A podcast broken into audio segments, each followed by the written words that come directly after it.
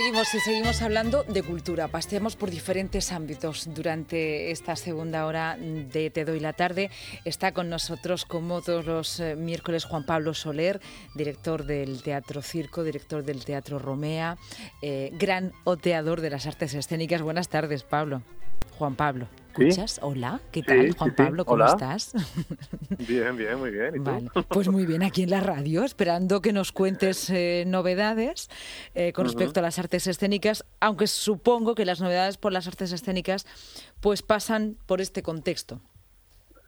Sí, bueno, es verdad que hoy es un día como bastante extraño, ¿no? Comentando esta mañana con compañeros que, trabajamos en, en todo esto, estamos como todos un poco preocupados, ¿no? De, eh, el aumento de, contagios en, nuestra región pues está haciendo que muchas que muchos ayuntamientos pues estén planteando eh, la posible anulación de algunas de las cosas organizadas y demás. Y, y es como como otro otro segundo golpe del, del, primer golpe que, tanto daño ha hecho a, nuestro sector no y, estamos un poco ahí como a, a, ver a ver qué es lo que va a pasar no yo confío en que en que cuando se analicen esas actividades y y se vea que se están haciendo con, con, coherencia, con sentido común, con higiene, con, con siguiendo todas las indicaciones que, que, se dan. Y demás, pues bueno, que a lo mejor se les dé esa, esa capacidad de, igual que se les está dando al mundo de la hostelería y, a otras actividades que se están llevando a cabo, pues se le dé ese como voto de confianza, ¿no? De que, de que eso, de que lo que pasa cuando se organiza una actividad cultural, pues es algo seguro donde no donde no hay riesgo no pero claro no no todo depende de los profesionales no yo creo que ahí también están incluidos muchísimos sectores y muchos profesionales de otros de otros ámbitos. Y estamos un poco ahí pues yo qué sé pues temerosos no porque al final eso la prensa y la comunicación que nos llega es que no es positiva en ninguno de los sentidos. Mm. Mm. Ahí están los hechos, eh, lo repito muchas veces, en forma de cifra, pero las cifras son frías, las realidades son personas eh, que además nos están indicando, bueno, pues eh, que estamos en una segunda ola y que está proliferando, ¿no? que se está desarrollando el COVID en la región de Murcia con altas cifras, también en Murcia capital. Juan Pablo, en las artes escénicas, tú precisamente gestionas estos dos importantes teatros. La temporada para vosotros también empieza en septiembre. Está la vuelta al cole y las vueltas a las tablas? Sí, normalmente nosotros siempre hemos cogido ya una costumbre desde que gestionamos los dos teatros de Murcia, de empezar como a mitad de septiembre siempre con unas actividades en la calle que nos vienen como muy bien para dar difusión y dar comunicación de, de todo de toda la temporada que viene. Eso ha ido creciendo poco a poco y ahora, pues bueno, para este año lo que hay planteado son, son tres actividades justo en la semana eh, en la que debería ocurrir o, debería pasar la, la, romería, ¿no? Siempre hemos utilizado esa semana de si el martes se hacía la romería, por los días esos de miércoles a sábado, pues para llevar a cabo actividades en la calle y bueno acercar también la programación de los teatros a otro tipo de público no a gente que pasea por las plazas y, y dar también sabes tú que el ayuntamiento de Murcia está apostando mucho por la actividad cultural en, la calle no y a partir de ahí pues ya empezar la temporada. Últimamente estábamos pues eso en la última semana de septiembre.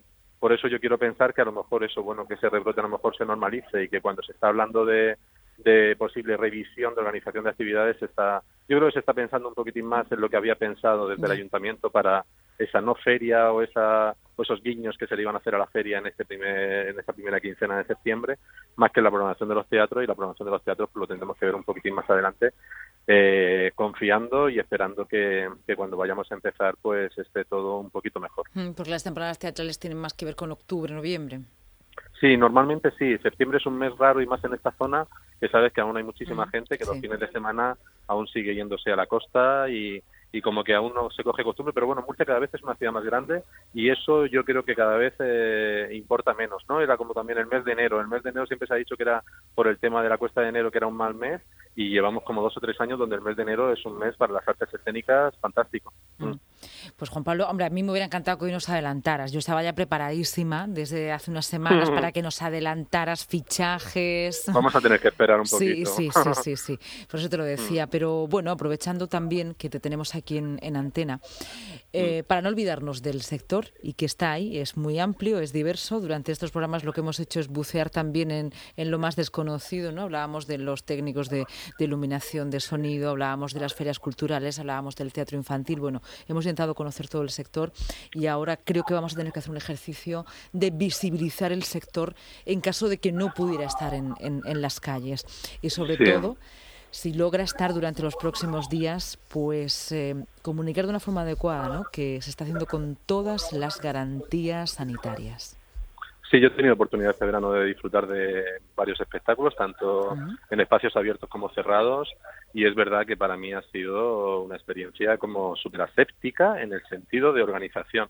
Pero una vez que empezaba el espectáculo, es verdad que todo pues eso esas, esas artes en vivo y lo que se y que lo que se disfruta y lo que se vive cuando cuando pasa algo sobre el escenario y te cuentan esa, la historia de esa manera pues bueno al final ha sido una experiencia extraña porque no estamos acostumbrados a ello pero eh, que merece la pena merece la pena porque no solamente por la experiencia que estás viviendo en ese momento sino también por por echar una mano y, intentar soportar y que que esto sobreviva porque si no si todo esto se desmonta pues si tenemos que volver a montarlo todo desde el principio va a ser va a ser bastante complicado. Yo sé de muchas compañías y muchos artistas que se están reinventando. Ahora precisamente estaba revisando que hay un texto de Pablo Remón eh, de, que se va a hacer para HBO, que se están haciendo experiencias a través de Zoom, a través de YouTube y demás. Pero claro, al final son otro tipo de cosas, ¿no? Lo que nos gustaría es que todo volviera a su normalidad y que el público pudiera asistir a los teatros de manera tranquila y, normalizada. Mm. Bueno, lo conseguisteis durante eh, aquella, aquella primera ola, ¿eh? sobre todo en esa reinvención y luego algo muy importante en la visibilidad, aunque no se estuviera haciendo esas artes escénicas en el teatro, de recordar de que están ahí, eh, esa visibilidad que lograsteis dar. Ahora hemos aprendido. Eh, seguro que, que, estamos, bueno, pues deseosos de veros, de veros en vuestro agua, en vuestra salsa y desde aquí, desde la radio, pues como siempre establecer ese compromiso, ¿no? De, de visibilidad sí. y, y, que ahí están. Bueno, siempre estáis. nos quedará el teatro en la radio también, ¿eh? Ay, que pero espérate. No lo olvidemos. Esto sí que no me lo esperaba yo esta tarde. Bueno, pues sí.